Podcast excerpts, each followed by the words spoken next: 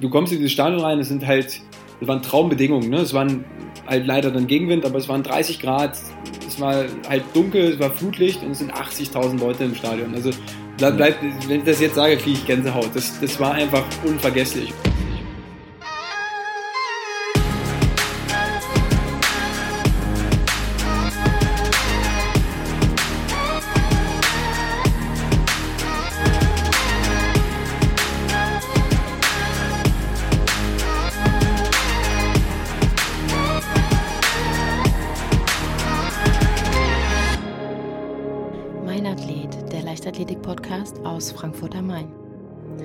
Herzlich willkommen bei einer weiteren Folge von Mein Athlet. Mein heutiger Gast ist der ehemalige 100-Meter-Sprinter Sven Knippals. Er hat eine Bestzeit von 10,13 Sekunden und war sowohl Dritter als auch Zweiter mit der 4x100-Meter-Staffel bei zwei Europameisterschaften. Herzlich willkommen, Sven. Hallo. Es freut mich riesig, dass du heute mein Gast bist. Und da wäre direkt meine erste Frage. Warst du von Beginn an Sprinter oder hattest du zuvor auch andere Leichtathletik-Disziplinen betrieben? Ich bin eigentlich ähm, aus dem Weitsprung zum Sprint gekommen. Ich, mein Vater war ein sehr guter Weitspringer, der war selber ähm, sechsmal deutscher Meister und ist 8,13 Meter gesprungen, wäre auch ähm, oh. 1980 bei Olympia in Moskau dabei gewesen, wenn Westdeutschland damals nicht boykottiert hätte. Und ja, wie das so ist, dann will der Sohn das ja dem Papa nachmachen. Und dann bin ich zum Weitsprung gegangen. Bin auch mit 7,32 Meter ganz passabel gesprungen, habe mich dabei aber relativ häufig verletzt am Fuß oder auch am Rücken bei der Landung. Und ähm, dann habe ich mit meinem Trainer besprochen, naja gut, wir müssen ja sowieso schnell werden, du musst ja schon, sagen wir mal, 10, 50 laufen können, damit du, ähm, damit du einfach mal 8 Meter springen kannst, was für mich dann immer so das Ziel war. Und dann ja, bin ich ja. mich ein bisschen mehr auf den Sprint konzentriert und dann bin ich da in Anführungsstrichen hängen geblieben. und wann standst du dann das erste Mal auf dem Sportplatz, wenn du sagst, dein, dein Vater war äh, sechsmal deutscher Meister, über acht Meter äh, als Bestweite, da könnte ich mir vorstellen, äh, deine ersten Schritte haben schon auf der Tatanbahn stattgefunden. Ja, ähm, gar nicht so sehr. Also meine Eltern haben mich jetzt auf jeden Fall nicht unbedingt in den Sport gedrängt.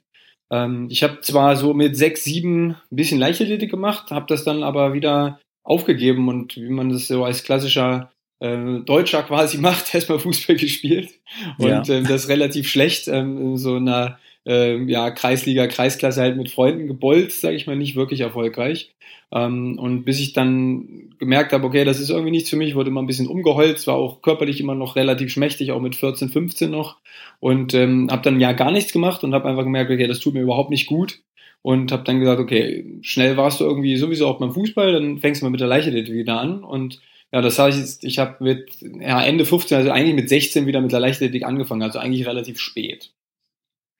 Und äh, was hat dann für dich den Reiz von den 100 Metern ausgemacht? Ja, später war es dann halt einfach so, also am Anfang, wie gesagt, wollte ich ja eigentlich Weitsprung machen und brauchte die Geschwindigkeit. Ähm, aber später ja. war es dann halt einfach so, ich habe mich erstens einfach jedes Jahr verbessert. Also ich bin bis 2017 über entweder 60, 100 oder 200 Meter immer eine Bestleistung gelaufen, jedes Jahr. Ähm, also das macht das natürlich dann, natürlich. genau, das macht dann einfach Spaß, ja, weil du ähm, ja, dich einfach immer weiter verbesserst. Und ähm, dazu kam es dann auch einfach, mich hat diese ganze Biomechanik eben in Kombination auch mit meinem Job auch sehr interessiert. Ähm, und der Sprint ist halt, sag mal, vielleicht eigentlich die simpelste, aber nicht die einfachste Sportart. Ja? Es ist halt einfach nur so schnell wie möglich von A nach B rennen, aber es wird dann trotzdem so hochkomplex und im Gegensatz zum Weitsprung oder im Gegensatz zur Hürde ähm, kannst du trotzdem eigentlich alles ja, relativ leicht berechnen und das fand ich sehr spannend. Es ist schon auch irgendwo eine Wissenschaft, der 100-Meter-Sprint. Ja, absolut. Und ich hatte es ja eben schon angesprochen, deine Bestzeit war mit 10,13 Sekunden ja schon sehr, sehr dicht an der, ja, für Kurzsprinter magischen Schallmauer von äh, den 9,99 Sekunden. War das für dich im Kopf schon irgendwie ein Thema? Ja, auf jeden Fall. Also das war natürlich immer, immer ein Ziel, ähm, bei dem, also sind viele Rechenexempel. Ne? Du, du rechnest aus, was hast du für eine Topspeed, was hast du für Teilabschnitte im Wettkampf oder im Training schon mal gelaufen und ich bin halt Trainingszeiten gelaufen, 30 Meter fliegen mit natürlich dabei relativ viel Rückenwind oder auch 30 Grad ähm, von Teilabschnitten von einer 0,86, ähm, was von der Topspeed eigentlich ja. ausreicht, um unter 10 Sekunden zu laufen. Ähm, ist es natürlich so, du brauchst dann den Tag X, wo du drei, äh, zwei Meter von hinten hast, ähm, 30 Grad möglichst, du triffst vorne die Reaktionszeit, triffst die ersten, ersten Schritte perfekt und, und läufst dann das optimale Rennen. Und das habe ich halt einfach nicht wirklich gehabt. Ich bin in den USA mal 10.07 gelaufen bei zu viel Rückenwind. Also war da schon noch mal ein bisschen näher dran, das war vier oder sechs Wochen vor der 10.13. Und danach kamen halt auch Achillessehnenprobleme zusammen. Und ähm, die, 10, die 999, die war auf jeden Fall irgendwie immer im Kopf, ähm, aber ich konnte einfach nicht kontinuierlich genug auf dem Niveau trainieren, um dann wirklich alles rauskitzeln zu, zu können. Ähm, ich glaube auf jeden Fall, dass das, dass das machbar ist, ja, auf jeden Fall. Und ja, ähm, ja ich bleibe im Prinzip dran, nicht mehr aktiv, aber versuche das zumindest auch, äh, können wir vielleicht später nochmal drauf eingehen, aber noch mit meinen Athleten oder mit unseren Athleten hier in Leipzig ja. auf jeden Fall zu, zu schaffen. War das auch allgemein dann ein Thema in Trainingslagern, wenn ihr dann mit der Sprintstaffel unterwegs wart? Weil es waren ja dann einige, die, äh, den, die in den gleichen zeitlichen Bereich laufen konnten. Ja, absolut. Also Martin Keller, ähm, der ist ja mal 2000 ähm, 13 in USA 999 bei zu viel Wind gelaufen. Genau, in Florida. Genau, in Florida, in Clermont, in den Trainingslagern, in denen wir immer waren. Und ähm, das war auf jeden Fall einfach psychologisch für uns alle gut. Ja, also nicht nur für Martin, ähm, sondern einfach für alle, weil wenn du das mal gelaufen bist, hast es halt erstmal gemacht. Klar, war zu viel Rückenwind ja. und so weiter, aber du hast es physisch einfach geschafft, in dieser Zeit die 100 Meter zu überqueren. Und das war, genau. das war einfach psychologisch sehr, sehr gut. Ähm, und das war ja die Zeit mit, mit Lukas Jakubczyk und Julian und dann auch mir. Sind ja mit äh, Lukas 10.07, Julian 10.01 dann 2016 und aber auch Lukas und Julian im Finale bei den deutschen Meisterschaften mit 2,2 Rückenwind 2014, beide 10.01. Also sie sind da immer alle näher rangekommen und wir haben uns natürlich auch in allen Trainingslagern extrem darüber ausgetauscht und überlegt, was kann man besser machen. Und das war, glaube ich, auch so eine Zeit, wo wir äh, unheimlich voneinander profitiert haben, weil wir uns einfach äh, nicht wirklich als Konkurrenz gesehen haben in der, äh, durch diese Staffelsituation. Ähm, bei, bei den Wettkämpfen war natürlich absolut Konkurrenz, aber in Trainingslagern sind wir Freunde gewesen, wir sind auch untereinander jetzt bei den Hochzeiten gewesen und so weiter. Also ähm, das war schon mehr als einfach nur, ja, wir sind zusammen im Trainingslager und haben uns da auch gegenseitig einfach wirklich angestiftet und überlegt, was können wir besser machen.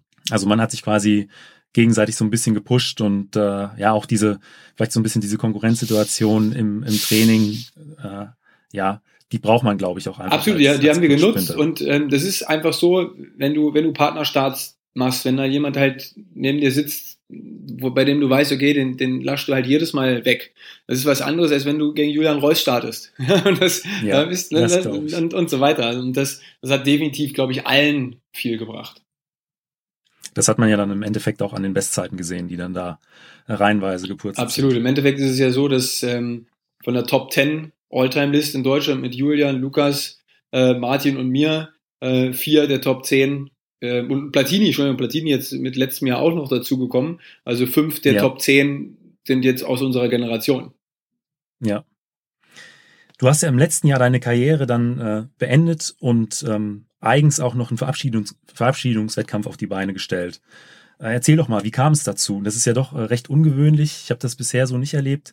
Wie ist das Ganze abgelaufen? Ja, also, äh, das war irgendwie in gewissem Maß fast eine fixe Idee ganz am Anfang. Da dachte ich naja, irgendwie, ähm, dann beendet die Karriere im besten Fall, wenn das so gelaufen wäre, äh, mit, ein, mit den Europameisterschaften in Berlin oder vielleicht noch mit dem ISTAF, aber ähm, bin ja nun mal kein Berliner und ähm, bin halt dadurch, dass meine Uroma den VfL Wolfsburg mitgegründet hat, einfach auch extrem verwurzelt mit der Stadt und mit dem Verein. Ja. Ähm, und in Wolfsburg war mal ganz, ganz große Leichtathletik-Tradition und das ist halt einfach immer weniger geworden. Das ist, bis es jetzt halt vielleicht nicht erloschen ist, aber sehr rudimentär geworden ist. Und ähm, dann dachte ich mir, naja, ich hatte nie die Möglichkeit, in Wolfsburg zu laufen, außer halt bei irgendwelchen absoluten ähm, ja, kleinsten Kreismeisterschaften oder sowas vor zehn Jahren. Und dann dachte ich mir, hey, ähm, ich habe die Connection zu allen Sprintern. Lass uns doch mal einen Wettkampf im alten VfL-Stadion, da wo ich früher meine Tempoläufe geschrubbt habe, aufbauen. Dann kann ich der Stadt ein bisschen was zurückgeben und kann auch für mich einfach nochmal einen schönen Abschluss bringen. Ähm, und dann habe ich das mit meinem Manager, mit dem Verein und mit den Sponsoren organisiert und das hat auch echt Spaß gemacht und war am Ende auch ein echt cooler Wettkampf. Und wir haben letztendlich dann ein bisschen anderes System ähm, gefahren. Wir haben nicht gesagt, okay, wir machen jetzt 100 Meter Vorläufe und, und so weiter, sondern wir haben 30 Meter Fliegen gemacht. Also ich habe mir einfach das rausgesucht, was ich gerne mache und was ich gut kann. Ja. Das heißt, wir haben zwei Versuche 30 Meter Fliegen gemacht ähm, und darüber hast du dich dann für ein 150 Meter Finale ähm, qualifiziert und dann gab es einfach 150 Meter und Preisgeld als Finale und das gleiche bei Männern und ja, Frauen. Schön. Und es gab eine Qualifikation für diese 30 Meter ähm, für Amateure. Das heißt, am Ende konnten drei Amateure sich auch fürs Finale oder für dieses Vorfinale in 30 Metern qualifizieren konnten dann gegen die Profis laufen. Also wir wollten auch viele Leute einfach aus dem Amateurbereich damit reinziehen und das hat am Ende sehr, sehr cool, sehr, sehr cool geklappt und hat Spaß gemacht. Das war cool. schöner Abschluss. Ja, ich habe die Bilder gesehen. Ähm, das Ganze wurde auch äh, gut vermarktet. Also es hat mir gut gefallen. Ja, das auf jeden Fall. Es war mhm. dann sogar so, so witzig, dass dann noch ein Maskottchenlauf zustande kam, was ja auch eine völlige Fanattraktion war. Das war der Hammer, der Wölfi vom VfB Wolfsburg wurde dann vorher nochmal von Bruno Labbadia den Berg hochgescheucht von Felix Magath und das haben sie auch nochmal gepostet. Das war schon sehr cool dann. Ja. Also für Wolfsburger Was für Maskottchen waren dann mit dabei? Ähm, also es war eben der Wölfi von den Fußballern, der, der Ben, das ist der Eisbär von den Eishockey-Bundesligaspielern. Ähm, und dann von einigen Sponsoren, von der Wopcon, Gary Glasfaser und all so eine Sachen. Das war, war ganz ja, cool. Ähm, Birdie noch war da mit dabei, das ist von äh, den Basketballern, äh, von den, von den Baseballern aus, aus Wolfsburg. Und es waren ja. dann am Ende, glaube ich, sieben, sieben Maskottchen, ja. Wie war es denn dann für dich, als die Entscheidung für dich endgültig feststand, dass du deine sportliche Laufbahn beenden wirst? War das äh, ein schwerer Schritt oder hast du gesagt, ähm, ich freue mich auf den neuen Lebensabschnitt? Sowohl als auch. Ähm, ich hatte ursprünglich mal geplant, dass ich 2016 aufhöre. Ähm, da habe ich dann aber gesagt, okay, also erstens hatte ich einfach zu viel Spaß dran und auch 2015 war halt ein sehr, sehr gutes Jahr. 2016 war ein, auch eigentlich noch ein sehr gutes Jahr, in dem ich allerdings viel von 2015 noch gelebt habe. Und so wollte ich eigentlich nicht aufhören, ja, mit einem Jahr, das eigentlich mit ja, dreieinhalb Monaten Achillessehnenproblem und ich kann nicht laufen losging. So wollte ich mich nicht verabschieden. Ja. Und ähm, hatte halt auch immer einfach mit der 10-13, die ich damals gelaufen bin, mit der ich nicht wirklich zufrieden war, nicht hundertprozentig und immer das, auch das Gefühl, okay, du kannst auf jeden Fall noch mehr. Ähm, dementsprechend war es schon so, dass ich ähm, nach 16 gesagt habe, okay, du hast das Olympiafinale verpasst, nochmal Olympia wird's nicht, aber mit Berlin 2018 ist das ein geiles Ende, da kannst du dann aufhören. Und das war dann so geplant. Und dann kam es halt dann schon nochmal anders, weil ich dann einfach Leistenprobleme entwickelt hatte, die wir ähm, einfach nicht rechtzeitig vernünftig diagnostiziert bekommen haben, weil es dann doch einfach aussah wie eine Adduktorenthematik, was am letztendlich eine weiche Leiste war, auf das wir erst im Mai 2018 gekommen sind, was sehr schade war, aber da war es dann einfach zu spät, sich das operieren zu lassen. Ähm, und das hat mich so limitiert, dass ich meine Schrittlänge um 20 Zentimeter verkürzt hat, was ähm, ja einfach für einen Sprint zu kurz ist. Du das ist enorm. Ne, und vor allem, ich bin jemand, der über Topspeed und über Sprintlänge kommt. Ich hatte meiner Bestleistung eine Schrittlänge von 2,65 und dann waren sie jetzt auf einmal nur noch ähm, zum Teil 2,35 und ja das, ja. das war dann einfach nicht mehr kompatibel. Und ja, das heißt, ähm, die Entscheidung, dass ich ja irgendwann so in dem Dreh 2016 bis 2018 meine Karriere beendet war, dann im, war beende, war dann einfach klar. Und ähm, meine Frau hat das sehr lange immer mitgetragen und das schneidet natürlich auch alles sehr stark in die, ins Familienleben ein. Und irgendwann war dann einfach klar, okay, du musst jetzt einfach mal diesen Cut machen. Ähm, und für mich war dann irgendwann klar, okay, 2018 ist ein gutes Jahr, bis 2020 in Tokio wäre einfach zu lang. Und ich wollte irgendwann auch irgendwann mal in die Familieneinplanung einsteigen. Und dann war das einfach ein guter Abschluss den ich dann auch einfach genossen habe. Das ist einfach völlig in Ordnung so. Es wäre wär schöner gewesen, wenn ich 2018 nochmal auf der Bahn gestanden hätte, weil ich von 2011 bis 2017 bei allen Weltmeisterschaften, Europameisterschaften etc. dabei war. Ähm, aber äh, Leistungssport ist halt kein Ponyhof. das ist richtig. Aber neben deiner leistungssportlichen Karriere als Kurzsprinter hast du ja auch noch ein Studium als ähm, zum Chiropraktiker erfolgreich abgeschlossen und bist mittlerweile auch der Vizepräsident des Deutschen Chiropraktorverbandes. Ähm, wie hast du es denn geschafft, diese ganzen Sachen unter einen Hut zu bringen? Genau. Erstmal muss ich jetzt noch einmal kurz äh, korrigieren. Chiropraktor bin ich. Aber okay. alles gut. Im Endeffekt, ähm, die Thematik ist mit Chiropraktik ähm, ist in Deutschland überhaupt nicht reguliert. Und man kann eben in Deutschland klassischerweise eben Chiropraktiker werden, indem man ein paar Wochenendkurse macht. Das ist überhaupt nicht reguliert. Ähm, als Arzt okay. oder als Heilpraktiker macht man ein paar Wochenendkurse. Ähm, und als ich damals, als ich ähm, Leistungssport angefangen habe und ein bisschen Rückenschmerzen hatte, war ich mal bei einem Chiropraktiker und der hat mir erzählt, hey, das kannst du in Schweden studieren. Und ähm, dann habe ich mir das durchgelesen und habe festgestellt, dass der zweimal zwei Wochenenden studiert, in Anführungsstrichen hat. Und dann dachte ich mir, hm, okay. klingt ein bisschen merkwürdig. Ähm, und zur gleichen ja. Zeit hat ein Chiropraktor, der jetzt mittlerweile der einzige Bundesliga-Chiropraktor beim VW Wolfsburg ist, ähm, ähm, in Wolfsburg aufgemacht. Und mit dem habe ich mich mal unterhalten und er hat gesagt, nee, das sind so Wochenendkurse, das würde ich dir nicht empfehlen. Guck mal, dass du das einfach richtig ordentlich studierst und das konnte man zu dem Zeitpunkt oder auch bis heute nicht richtig in Deutschland, sondern nur in, in den USA, damals in Frankreich und in England. Und dann dachte ich mir, gut, England ist nicht ganz so weit wie die USA, Französisch kannst du nicht, gehst du nach England, habe mich damals in Bournemouth äh, beworben und habe dann einfach Chiropraktik relativ blauäugig angefangen zu studieren, weil so richtig, was das wirklich ist, wusste ich eigentlich damals nicht. Und bin eben 2007 nach England gezogen, nach dem Abi, nach dem Zivildienst und dann nach dem Abi und bin ja erst 2011 in die Nationalmannschaft gekommen. Das heißt, am Anfang war es einfach so, ich habe einfach studiert und habe halt gerne Sport gemacht, bin jeden Tag zum Training gegangen und das konnte ich mir für, für mich auch einfach gut ähm, gut unter einen Hut bringen, weil es für mich immer eine gute Ablenkung war. Ich bin jemand, der keine extrem lange Aufmerksamkeitsspanne hat. Ähm, und dementsprechend war es immer gut, wenn ich mir einfach Pausen gesetzt habe und dann zum Training gegangen bin und mal ein bisschen abschalten konnte. Also das hat für mich sehr, sehr ja. gut funktioniert. Und konntest du für dich als Athleten auch noch Nutzen aus, der, aus dem Studium ziehen? Ja, das auf jeden Fall. Du lernst halt erstmal von ganz simplen anatomischen und physiologischen ähm, Basiswissen einfach Grundsätzlichkeiten, die, die dir einfach ein Verständnis vom Körper heranbringen und dann auch später, umso weiter das, ähm, ja, das ganze Studium fortschreitet, verstehst du immer mehr, wie der Körper wirklich funktioniert. Ähm, ich würde nicht sagen, dass ich bis heute verstanden habe, wie er funktioniert, aber ich denke, ich habe es besser verstanden als viele andere. ähm, das ist so hochkomplex, dass man da nicht wirklich alles berechnen kann. Aber es bringt dir natürlich einfach grundsätzliche biomechanische Verständnisse, auch gerade neurologische Thematiken, äh, wie das Nervensystem funktioniert. Und ähm, das hat mir auf jeden Fall sehr, sehr viel gebracht. Ähm, und ich glaube schon, dass ich dadurch eine relativ hohe Expertise, was eben Biomechanik und ähm, ja, Verletzungsprophylaxe ähm, angeht, entwickelt haben, habe. Ja. Das kann ich mir vorstellen. Und ähm, gibst du dein Wissen äh, und deine Praxiserfahrung auch heute noch an andere Athleten weiter? Ja. Also bist du noch äh, bei, ähm, hast du eine Trainingsgruppe oder bist du bei Wettkämpfen mit präsent? Genau, also es ist jetzt so, dass ich ähm, wirklich einen sehr tief fliegenden Wechsel sozusagen ähm, gemacht habe. Das heißt, ich bin im Prinzip jetzt ähm, Betreuer meiner eigenen Trainingsgruppe, also die Trainingsgruppe von Ronald Stein hier in Leipzig, die jetzt mittlerweile von Ronald ähm, betreut wird und von Alexander John, der ist jetzt ein Ex-Hürdensprinter, der sagt mit Sicherheit ja. einigen Leichtathleten, Leichtathletik-Fans auch was. Ähm, der ist jetzt C-Kader Bundestrainer Hürde und sitzt hier in Leipzig und dann ist er auch noch der Bundestrainer Hürde hier in Leipzig.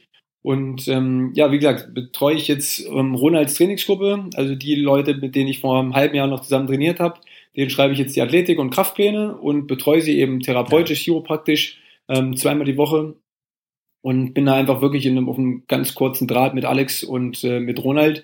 Und da kannst du dann wirklich versuchen, das zu korrigieren im Kraftraum und auch auf der Bahn, äh, was du auf der Liege siehst. Ähm, und da haben wir auf jeden Fall schon ein paar ganz gute Erfahrungen gemacht. Also im Moment, ich meine, wie gesagt, das ist jetzt ein halbes Jahr, also jetzt haben wir jetzt noch nicht die Riesenexpertise, aber dass es grundsätzlich funktioniert, zeigt einfach schon Dennis Almers. Das ist ein Sprinter, der 2017 1033 gelaufen ist und 2018 ja. dann ähm, drei Muskelfaserrisse und Muskelbündelriss hatte. Ähm, das ist einfach jemand, okay. der unheimlich schnell zuckt, aber und Kraftwerte hat, die sind phänomenal, aber einfach wirklich krumm und schief war. Und mit dem haben wir wirklich nochmal ganz unten angefangen, alles ganz rudimentär runtergebrochen, so dass er jetzt in der Halle bei den Deutschen 6,68 gelaufen ist. Vorher hat er eine 6,85 Bestleistung gehabt und ist zeitgleich mit dem vierten Sechster geworden und war das erste Mal bei Männern im Finale und hat in der Hallensaison sich nicht verletzt. Also das ist zumindest schon mal so ein kleiner Fingerzeig in die Richtung, das dass unser Training, glaube ich, grundsätzlich ganz gut funktioniert. Und du hast ja im letzten Jahr dann auch noch ein Buch rausgebracht, Mach dich schnell. Da geht es äh, darum, der Allgemeinheit oder interessierten Sportlern das Sprinten näher zu bringen, Trainingshilfen wahrscheinlich äh, zu geben. Wie bist du auf die Idee gekommen, dieses Buch zu veröffentlichen? Und ähm, wer ist die genaue Zielgruppe für das Buch? Genau. Also im Endeffekt habe ich eben, glaube schon 2016 angefangen, einfach mal aufzuschreiben, was ich so gelernt habe. Weil was man, was man meint, irgendwann mal gemacht zu haben und was man wirklich gemacht hat, sind manchmal sehr verschieden. Das, ähm, die eigene Wahrnehmung, äh, so eine Realitätsverzerrung findet da, glaube ich, bei jedem statt. Und ähm, ja. ich habe schon immer sehr, sehr, ähm, sehr, sehr klar dokumentiert, was ich im Training gemacht habe. Hab, also ich, seit 2014 gibt es keine Einheit, die ich nicht digital aufgeschrieben habe und seit 2007 habe ich alles zumindest in so kleinen Büchlein festgehalten. Und also du hast immer ein Trainingstagebuch geführt genau, quasi. Genau. Und ähm, habe dementsprechend irgendwann gesagt, okay, du schreibst mal einfach Sachen außerhalb dessen, was du jetzt an welchem Tag gelaufen bist, auf ähm, und schreibst einmal Grundprinzipien auf. Und aus dem, ja, aus dem Punkt kam dann eigentlich, dass ich mal interessanterweise in der Disco angesprochen wurde, das steht auch im Klappentext vom Buch, da kam halt so ein Hobbyfußballer, so ein Kreisliga-Kicker zu mir, so, ey, du bist doch der Knippheiß, dich mal hier auf 100 Meter platt. Und dann, okay. der war halt, ja, das Übliche. Genau, ne, das, das kennt man als Sprinter eigentlich so ganz gut. Und der war natürlich auch rotzevoll und dann habe ich ihm halt so ein bisschen, ein bisschen was erzählt und meinte naja, du, wenn du meinst und, äh, und dann habe ich aber irgendwie gedacht, naja, eigentlich müsstest du dem mal was an die Hand geben, weil also das war ja offensichtlich ein interessierter Mensch und ähm, der hatte da Bock drauf und dann dachte ich mir, naja, eigentlich, ich habe das eh schon alles aufgeschrieben, dann versuchst es mal so runterzubrechen, dass du es eben mal für Fußballer verständlich machst. Und deine Frage ja. war ja, was ist die Zielgruppe? Und die Urzielgruppe war auf jeden Fall Fußballer. Ne? Einfach der, der ähm, ambitionierte Kreisliga-Ronaldo, sage ich mal, ähm, der irgendwie ja. Bock hat, ein bisschen mehr zu machen in der Vorbereitung, sich mal ein bisschen mehr in das Thema reinzudenken. Und ich glaube, Geschwindigkeit ist in allen Sportarten ein Thema, ähm, aber gerade im Fußball ähm, macht das einen ganz, ganz großen Unterschied, egal in welcher Liga, ähm, weil das schon irgendwie so ein bisschen die Spreu vom Weizen trennt. Jetzt vielleicht nicht immer für den, keine Ahnung, für das zentraldefensive Mittelfeld, ne? aber die Außenverteidiger, die Stürmer, auch die Innenverteidiger müssen ab und zu mal richtig losrennen. Ja. Und ich glaube, da gibt's deutschsprachig relativ wenig. Und das, was man zum Beispiel bei YouTube findet, ist zum Teil wirklich absoluter Schwachsinn. Ja, das muss ich einfach so sagen. Ja. Da sind da so Sachen wie, lauf, mach 10 mal 200. Und wenn du das jemals gemacht hast, weißt du, dass es einfach nur massiv laktaziles Training ist. Ja, und davon wirst du auf jeden Fall nicht schnell. ja, genau. Ja. ja. das ist, ne, also 400 Meter kannst du damit ganz ordentlich dann irgendwann mal laufen. Ähm, aber genau, es hat wenig mit Beschleunigung zu tun. Ich habe einfach versucht, ja. das Buch so runterzubrechen auf die absoluten Basissachen, ähm, ja, Sprungform, Sprintform und habe dann einfach festgestellt, naja, aber Kraft ist schon ein ganz signifikanter Teil dessen. Und weil ich seit 2016 mit Wolfgang Unsel zusammen ähm, gearbeitet habe, der mir auch äh, für die Olympiasaison und auch danach Krafttrainingspläne geschrieben hat, ähm, habe ich ihn einfach gefragt, ob er Lust hat, ein bisschen was über Ernährung und über, über Krafttraining reinzuschreiben. Und dementsprechend kam da die Kooperation zusammen. Und das macht das Buch sehr rund. Ähm, wie gesagt, also im Endeffekt habe ich da ein paar verschiedene Trainingspläne, also acht Pläne für fünf oder neun Wochen. Ähm, von einfach nur, du gehst dreimal die Woche auf den Platz und machst ein bisschen was, über du machst fünfmal die Woche mit Kraft, mit Zugwiderstandsläufen, mit Sprint, mit Sprüngen. Also schon mal eine richtige, ordentliche Vorbereitung. Und ja. ähm, ich glaube, da ist für jeden was dabei und ähm, das wurde auch bis jetzt wirklich ähm, ganz gut angenommen. Wir verlegen, den, verlegen das Buch selber und haben jetzt mittlerweile knapp über 500 Exemplare verkauft. Also ganz ordentlich, ist jetzt noch nicht phänomenal, aber ähm, wird ganz gut angenommen. Ihr bietet das als äh, Hardcover an, als Taschenbuch, als E-Book? Als, als ähm, Soft, welchem Genau, als Softcover und als E-Book. Ähm, entweder oder. Oder könnt auch beides bestellen. Und du hattest ja, das ähm, habe ich im Internet gelesen, zusammen mit der Veröffentlichung des Buches auch ein eintägiges oder zu, sogar zweitägiges Seminar ähm, über das Ganze äh, gegeben. Wie lief das denn ab? Genau, wir haben einfach gesagt, ähm, in Stuttgart, da wo der Wolfgang Unsold sein Fitnessstudio hat, oder beziehungsweise da, da würde er mich jetzt schlagen, sein Kraft, sein Kraftraum hat, kein Fitnessstudio. Ähm, und Wolfgang macht sowieso sehr, sehr viele Seminare, ähm, dass wir das einfach so als Buch-Release nehmen und dann in dem Rahmen einfach ein, ja, ein Seminar zum Thema Sprint machen. Das war da noch eintägig ähm, und das wurde auch sehr gut angenommen und ich habe viel zu viel geredet. ich war eigentlich geplant, dass ich drei Stunden rede, ich habe dann fünfeinhalb geredet. Das äh, da muss ich mich noch mal ein bisschen, bisschen besser vorbereiten. Aber Kurzsprint ist einfach eine Wissenschaft. Ja, es ist wirklich eine Wissenschaft. Und äh, wie ja. gesagt, ich habe ich hab diese Thematik seit Jahren gelebt. Also wenn mich da einer fragt, ich kann halt auch wirklich tausend Sachen dann immer dazu erzählen und habe dann auch meine, meine, meinen USB-Drive dabei gehabt. Da habe ich über 50 Gigabyte ähm, Videomaterial aus Trainingslagern dabei. Also ich kann auch einfach wirklich alles zeigen quasi. Ähm, und das war, das hat wirklich super Spaß gemacht, war total positives Feedback. Und in dem Rahmen haben wir jetzt gesagt, okay, dann machen wir das nochmal, machen jetzt in Leipzig ähm, am 2., 3. Mai, ähm, also in einem Monat, ähm, nochmal ein zweitägiges ähm, Seminar, wo wir das Ganze auch nochmal praxisorientiert machen. Das heißt, wir machen ähm, über zwei Tage Sprint und Power, also Sprint und dynamisches Krafttraining äh, mit einer Praxiseinheit auf der Bahn, einer Praxiseinheit auf dem, ähm, im Kraftraum. Und glaube ich, wird auch nochmal cool. Auch halt eben mit Wolfgang und mir. Also anstatt einer Lesung mit dem Autor, ein Training mit dem Autor. Sozusagen, ja. Dann komme ich jetzt zu äh, fünf Fragen, die ich jedem Athleten stelle. Rückblickend, was war für dich dein größter Wettkampf? Also das muss jetzt nicht unbedingt der erfolgreichste gewesen sein, sondern der, der dir emotional am meisten gegeben hat. Ja, das war der 100 Meter Vorlauf bei den Weltmeisterschaften in Peking 2015. Das ähm, war meiner Meinung nach mein bester Lauf meines Lebens. Da bin ich 10,31 gelaufen. Da würde man jetzt denken, hm, das ist gar nicht so, so dolle. Ähm, aber das war eben bei minus 1,4 Meter Rückenwind, äh, Entschuldigung, Gegenwind.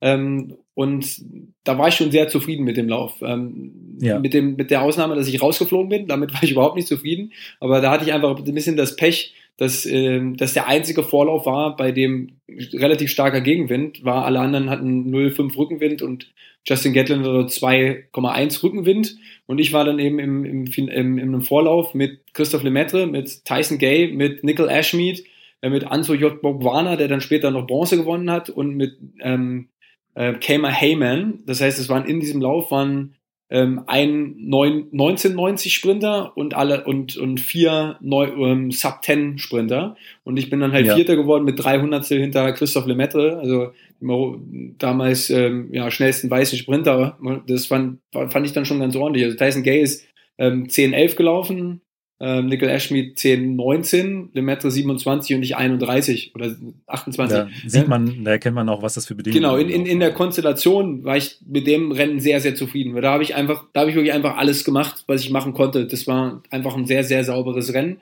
Ähm, ich bin mir relativ sicher, dass wenn da ein Meter von hinten gewesen wäre, wäre 10, 10 auf der Uhr gestanden, aber wie es auch wieder ist, ne? Hätte, hätte Fahrradkette ist dann halt nicht so. Ja. Muss sich halt gegen Christoph Lemaitre durchsetzen. Ähm, das ist dann halt auch nicht immer so einfach. ähm, die Top 3 sind weitergekommen, ich bin rausgeflogen. Das gehört dann auch dazu, aber ich habe halt immerhin zwei ähm, Sub-10-Sprinter geschlagen. Und das war dann schon ganz ordentlich. Und wie war das mit äh, im, im, Vorfeld des Laufs? Man hat ja dann auch immer noch so ein bisschen Zeit im Callroom. Ähm, wie waren da die Abläufe? Ist das was anderes als bei, äh, ich sag jetzt mal, den Deutschen vor einem Finale? Wie hast du das da wahrgenommen? Ja, das, das war schon, schon cool. Also in Callroom kann ich mich bei den 100 Metern nicht mehr so sehr erinnern. Das war dann später, sind wir noch mit der Staffel im Vogelnest Vierter geworden, ähm, zwei, drei Tage später.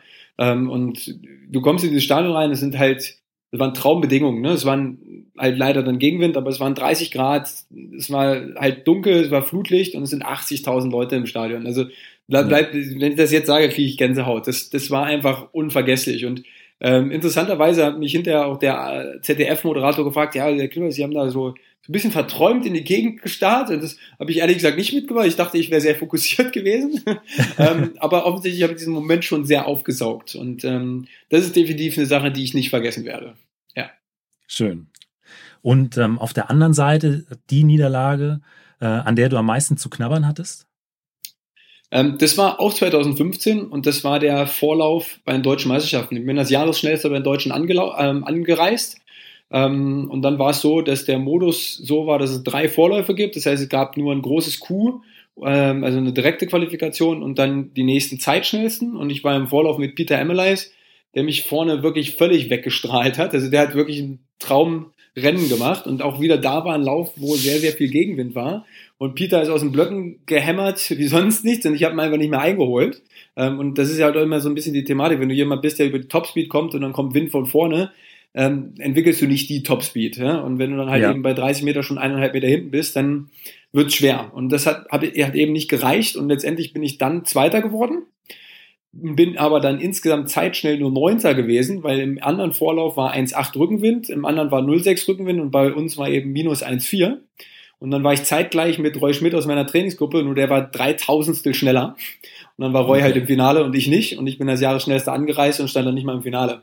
Das ähm, hat mich wirklich sehr, sehr geärgert.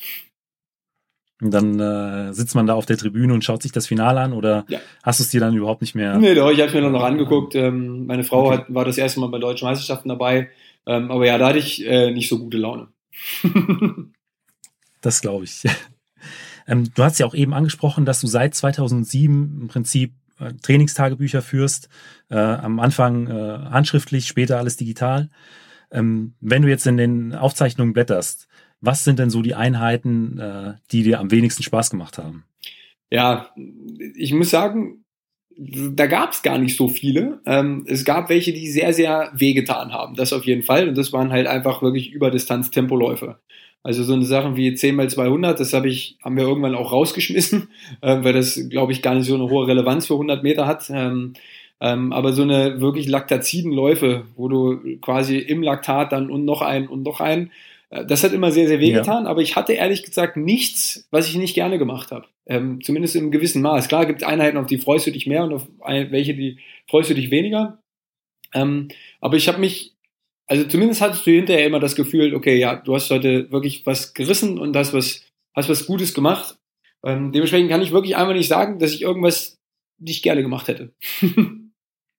Und ähm, die Trainingseinheiten, die dir am meisten Spaß bereitet haben? Ja, das sind Partnerstarts ähm, und ähm, 30 Meter fliegend.